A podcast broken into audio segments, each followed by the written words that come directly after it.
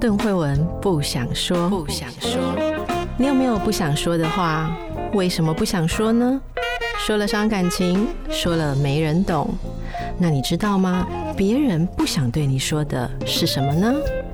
一起探索人与人之间的心理和潜意识。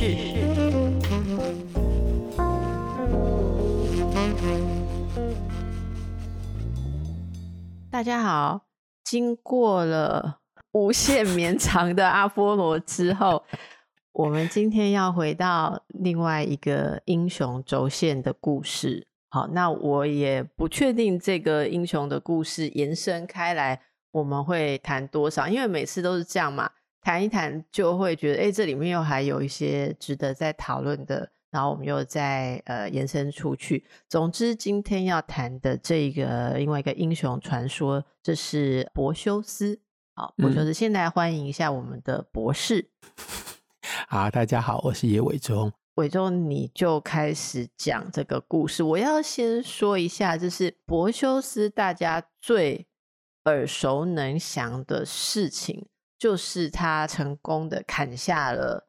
蛇发女妖美杜莎的头，好，我们就是要讲这一个人，好，这一个人就 in case 大家 还没听到高潮就睡着，所以我先介绍一下，今天讲的可是个大人物哈，好吗？暑假小品结束，虽然天气还是好热，今天真的是很热，你知道吗？在台湾非常非常热，今天据说有到三十七度，可是这是秋天，想这是巴黎两倍的温度，两倍哈，而且我们嫦娥都已经奔月了，我的意思是说。中秋都过了，还这么的热，好好，那么就交给凉爽的博士来一下柏 修斯。好，所以我们前面先稍微介绍一下柏修斯为什么，然后在什么样的情况之下砍下了蛇发女妖美杜莎的头。那故事的前半段当然是讲柏修斯的身世，在他的身世里面有一个很重要的一点是他的妈妈。他的妈妈叫做达纳爱，达纳爱是希腊最古老的城市之一，就是雅各斯国王的女儿，也就是公主。但是国王只有他这一个女儿，所以就去向天神祈祷，希望他有一个男性的继承人。但是在这个时候，天神给了他一个神谕，告诉他说：“你的女儿达纳爱会有一个儿子。”而他的儿子呢，会杀掉你，会杀掉他的外祖父。国王叫做阿格利索斯。国王听完之后，他当然不希望死在自己未来的外孙的手里，所以他做的事情当然是不要让他的女儿生下一个小孩。于是呢，他就在地底下建造了一个铜。金银铜铁的铜铜打造的房间，然后把女儿关在里面，就是跟监狱一样，然后让女儿的奶妈在地底下服侍他们，所以他们俩从此就过着暗无天日的生活。尽管有这么多的防备的措施，达娜艾还是怀孕。那她怀孕的有一个说法是国王的孪生兄弟，在这里当然有王位继承的的原因，这样就变成。如果将来有小孩的话，就是他的兄弟的儿子，而不是国王本身。但是呢，在另外一方面，有一个神话当中最有名的说法，就是这个孩子的爸爸其实是天神宙斯。然后宙斯为了要接近达娜艾，他自己化作一道黄金雨。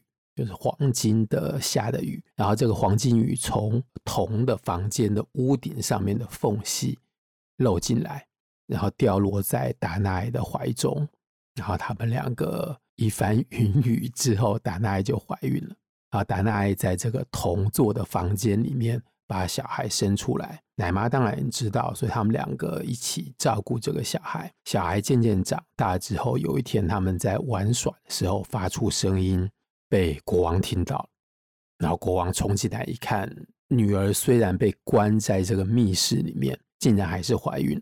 然后达娜艾告诉他爸爸说，他没有办法，因为那个是天神从这个铜的房间的缝隙里面进来，导致她怀孕。国王完全不相信这个说法，然后国王相信绝对是奶妈从中穿针引线，让其他的男人进来，所以国王先把奶妈处死，然后把达纳跟他的生下来的小男孩，也就是我们故事的主角柏修斯，放在一个木箱里面，然后把这个木箱放到海里，让他们漂流，意思大概就是让他们自然的死在大海里面。这个是故事的最开头。慧文有没有什么？慧文没有 奇怪的问题要问，因为这这个讲到目前为止，所有奇怪的部分，我们之前在其他的故事略略都有讨论过。哦，就是害怕自己的。后代子孙会杀死自己，而极尽所能要把这个孩子放逐，啊、嗯，或者是赶走的，又来一名。哦，有那时候其实我中就有预告过，说后面还有嘛。哦，所以大家非常的多这类的故事，非常的多，已经多到没有办法做一集来讲，就是 这实在太多了。对，这个矛盾就是对于国王来说，他一定要找到一个继承人，而预言里面又告诉他，这个继承人会杀掉他。历史上所有的国王跟自己的王子嫡子之间都有这种很微妙的关系了哈。然后这个也可见于各大家族企业的接班的问题。嗯、我们的财经的杂志啊，常常就会分析某一个豪门啊，第一代跟第二代的心结，那中间也会有什么接班人啊，还有叔叔啊、伯伯啊，反正这个就是大家很熟悉的。那我在想说，是有一个我从。觉得关在同事、哦同座的房间里面，嗯，这是不是有某种象征的意义？首先，他在地底下，那我们当然会想到第一个就是棺材。哦，在某种程度上面，他已经把女儿处死了，因为他再也看不到外面的阳光，他将从此永远被关在地底下。这个就是一个活人的坟墓，就是对。然后我们如果后面有机会。能够回来再讲，反正我这次在读的时候，突然间有一个联想，我就想到金庸的《连城诀》里面那个女儿也是被关在棺材里面被活埋。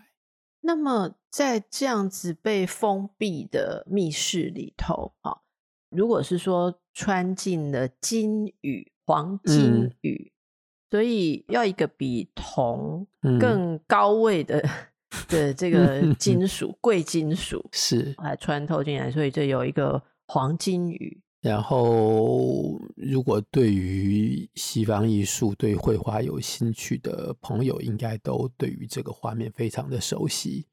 就是一位美女躺在床上，然后她身后有一个老妇人，她的佣人在旁边照顾她。然后从画面的正上方就有黄金，不管是用雨滴的方式，或者是一枚一枚钱币掉落下来，掉在她的怀里，这样子的。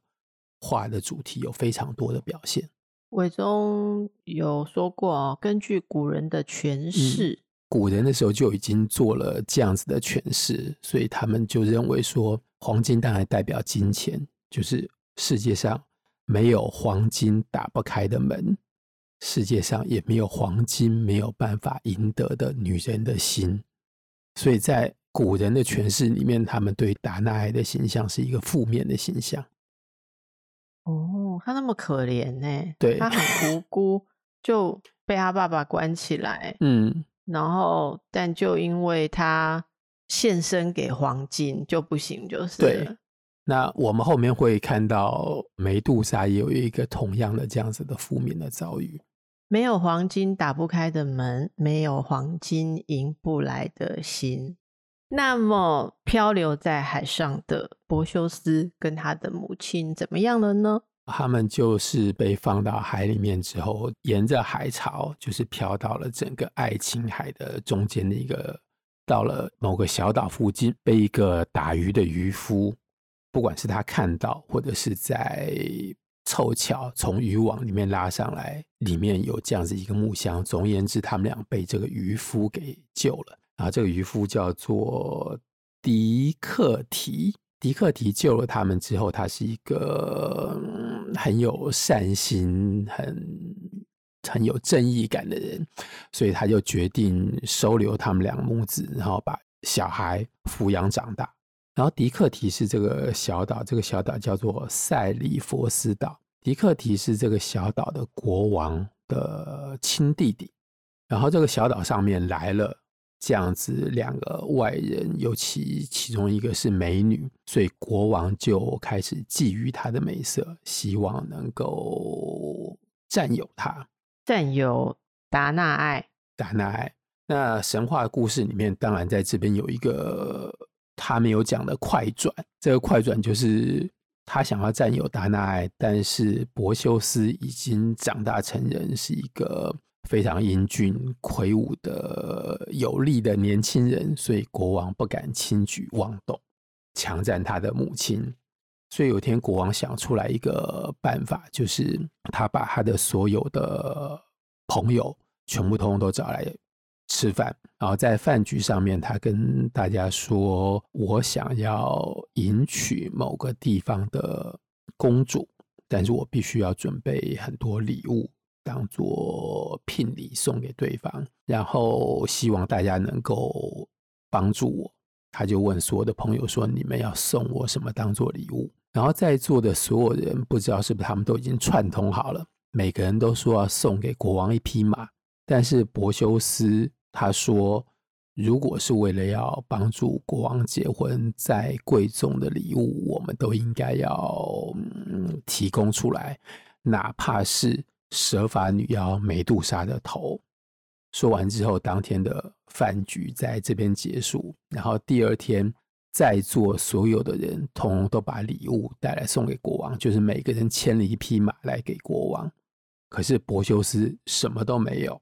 那在这里，马原则上象征的是财富。这是为什么我们后来骑士在西方世界是一个很特殊的阶级。骑士最早在古罗马，它是一个介于天生的贵族跟一般平民中间的阶级。他们是有钱的人，所以他们能够拥有一匹马。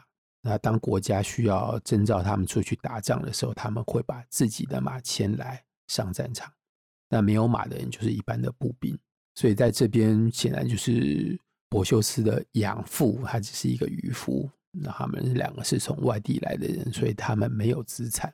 总而言之，到这边国王看到大家都带着礼物来，只有柏修斯是空手的，他就跟他讲说：“既然你昨天说连蛇发女妖的头都可以当做礼物来送给我的话，你现在就去把她的头取来。”所以在这个承诺的前提之下，柏修斯出发去找美杜莎，找蛇发女妖，然后设法把她的头割下来。带回来送给国王。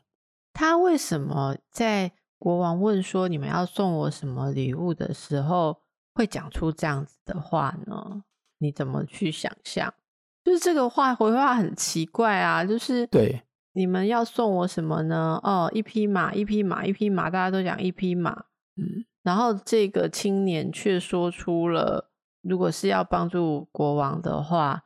不管多难的东西，我们都应该要取来，即使是所以显见那个蛇发女妖的头，在当时已经被当成是一个最危险的东西，就代表着一个最难取得的东西。嗯、就像我们俚语里面说，你想要的东西，即使是天上的星星，我也会去摘下来。这样，所以那时候蛇发女妖的头有代表这个意义，所以他就讲了这样子的话。所以在那个情境之下，我假设他也很希望跟其他人讲说一匹马。但是讲到他的时候，只有他没有马可以提供出来做礼物啊，oh. 所以可能一时情急，或者是为了要让自己的心意显得比其他的马更对更高贵，所以他说再难的东西我都要拿来给你。哪怕是最危险的蛇发女妖，所以等于说你们都送马，嗯、好，OK，、嗯、送马，我没有马，我送心意，结果这话就说大了，对，好，没想到就中计了，搞不好是国王也是有偷偷的观察这个人的个性啊，就才会设这个局。你刚刚说这是设一个局，而这个局 还真不容易让人。中圈套，可是居然中了哈！所以神话里面有一个版本，就是没有这样子的一个局，但总而言之，所有人都有送一匹马给国王当礼物，而柏修斯没有礼物，然后国王在这个时候才命令他，就是直接叫他去取蛇发女妖的头。就像他的外祖父认为，把他装进木箱丢到海里，他就必死无疑啦。是，我觉得这里叫人家去找蛇发女妖，也是预期他就是必死无疑嘛。是，没错。所以柏修斯没办法就出发喽、嗯。但是柏修斯出发的时候，在这里故事整个转到了。另外一个时空里面，我们也不太清楚为什么。总而言之，从这个任务的一开端，就有两个天神在帮助他，一个是雅典娜，另外一个就是荷米斯。在欧维德的版本里面会说，雅典娜一直在帮助他的原因，是因为他是宙斯的儿子，所以雅典娜把他当做小弟弟看待。嗯哼，然后荷米斯当然也是宙斯的小孩。所以他们三个都是宙斯的孩子，但是并没有很清楚的交代说真正的他们俩出现的原因。但是何米斯在这里有一个很重要的角色，我们后面会一点一点讲出来。总而言之，他们两个人就开始先做技术上面的指导，就是告诉他说，你要先去找到什么人，然后之后一步一步的才有办法接近到美杜莎的身边。那在这整个神话、整个故事里面，柏修斯是一个非常听话的人，就他完全遵循天神的指示来按部就班的进行，然后获得了需要的东西，达成了他想要做的事情的目的。在第一个阶段，他必须要去找到三个女人，她们是三姐妹，她们是。远古的盖亚生的巨人叫做博尔巨的三个女儿，这三个女儿在希腊文里面叫做葛莱亚，就是葛莱亚三姐妹。葛莱亚在希腊文里面是老妇人，或者是有点灰色的意思。那总而言之，她们三个像妖怪一样女人，是一出生就已经是。老太太，而且最特殊的是，她们三个三姐妹共用一只眼睛跟一颗牙齿。等一下，三个人共用一只眼睛、一颗牙齿，嗯、是，但他们不是连体的，不，应该不是。然后，他们不是连体的，是三个。眼睛是在身体之外的，这样拿着一起用。我的想象，他们还刚好三个人，所以呢，就是。在你如果用画面停格的话，就会有一个人的脸上有一只眼睛，有一个人的脸上有一颗牙齿，然后另外一个人的脸上什么都没有。嗯，然后他们如果要看东西，如果要吃东西的时候，就要借来借去，传来传对，就要借来借去，就要轮轮流。嗯，就是我们是那个 pass me the salt，好，麻烦把盐给我。是 pass me the eye，pass me the tooth 这样子。而且他们三个三个人的名字，我我随便念一下，这看起来念起来还蛮有音韵的。Dino、嗯、Ennio Panfredo，哦，对、嗯、，Dino 是恐惧，是 Ennio 是恐怖，Panfredo 是警示。很像危险的警示，这样，所以真的是三个，就是让人会觉得蛮不舒服的的、嗯、的姐妹了。好、哦，所以柏修斯到了他们身边之后，就在趁他们把眼睛、牙齿传来传去的时候，他趁他们一时不小心把眼睛给夺走。那眼睛现在在他的手上，他们三个人通通都看不到他在哪里，也看不到他是谁。他在这时候就提出交换条件，说：“我可以把你们的眼睛还给你们，但是你们必须要告诉我怎么去找到梅杜莎，怎么去找到另外三个姐妹。而另外这三个姐妹，她们其实跟葛莱雅三姐妹是同一对父母亲生下来的，所以有的神话里面是把葛莱雅三姐妹当做我们后面讲的古尔沟三姐妹的守护者。”所以他先经过了前面就是防卫的第一道防线，然后在这个时候，他们三个人答应了，他把眼镜还给他们，然后他们告诉他说：“你必须要先去找到一些水仙子。”在故事里面只有水仙子这个形象，然后并没有其他的细节。而这些水仙子们，他们手上是拥有三样宝物。你要取得这三样宝物之后，才有办法去接近梅杜莎。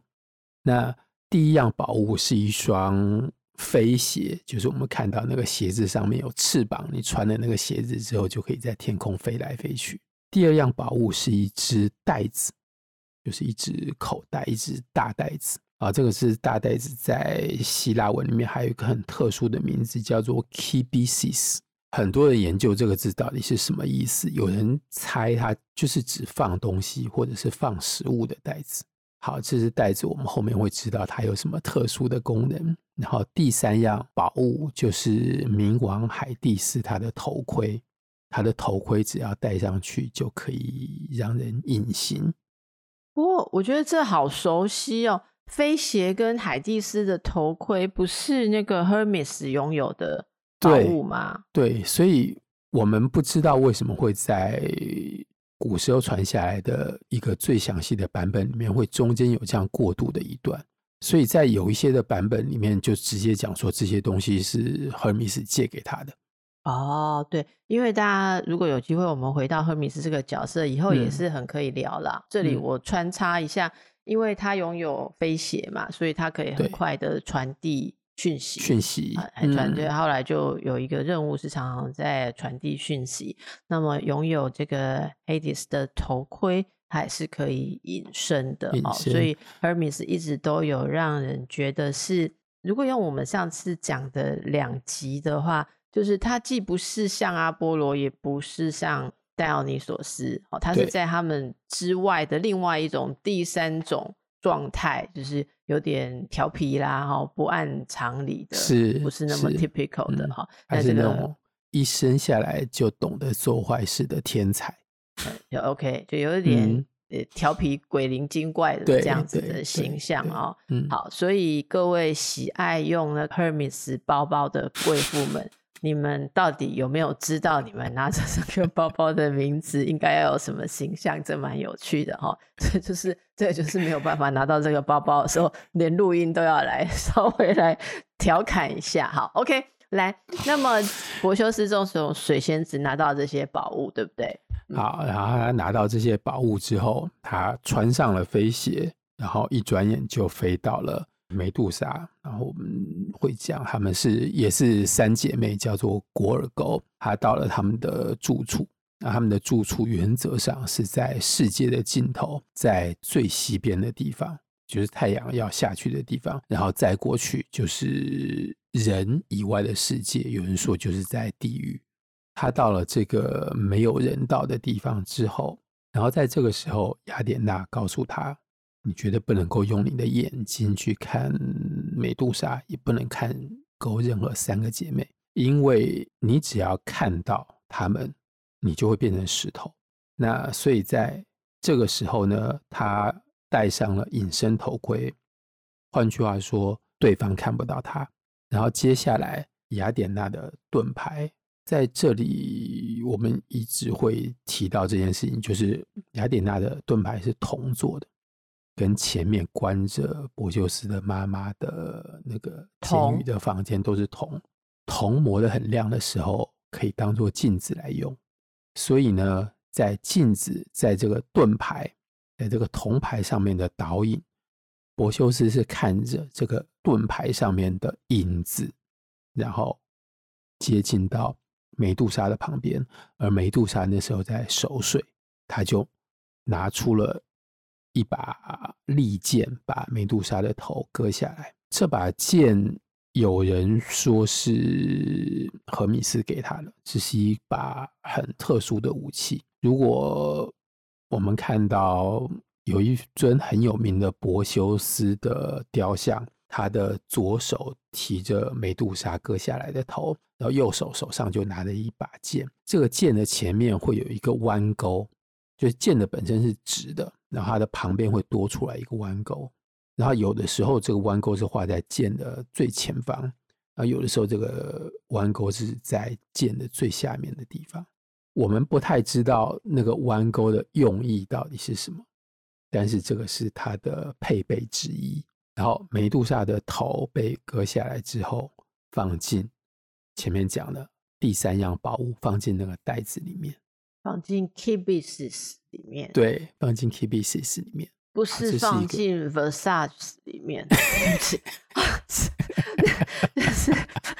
也不是放进爱马仕的包包里面，当然不是放进爱马仕，可是因为那个凡赛斯的所有的东西就是一个梅杜莎的头嘛。哎、欸，我不知道哎、欸，那、啊、你不是法国在法国吗？Versace 是意大利牌子。哦，我们完全不是在这条路线上，还是回到我们的这。这是我唯一的借口。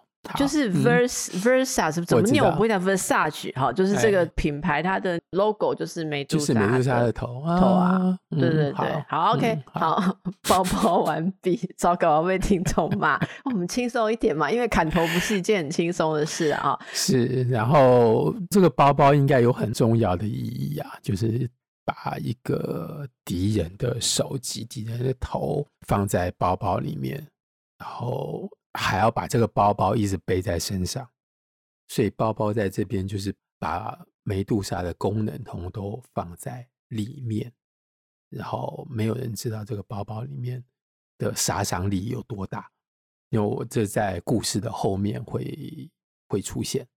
是，所以他就背着这颗头，嗯，对，他就背着这颗头，然后准备回去交给要强娶他母亲的国王。是，然后他就穿上。好，关于梅杜莎的部分，我们再留在下一集再说。好，我们下一集好好来讲梅杜莎。好了，被变成这样，嗯、人家一看到他就会石化。哈，这又是什么样的一种命运？我觉得也有带给大家很多的想象。我们就留在下一集好了。好，我们继续来看戴着头的这个波修斯。他，他穿着飞鞋，然后从那边要飞回。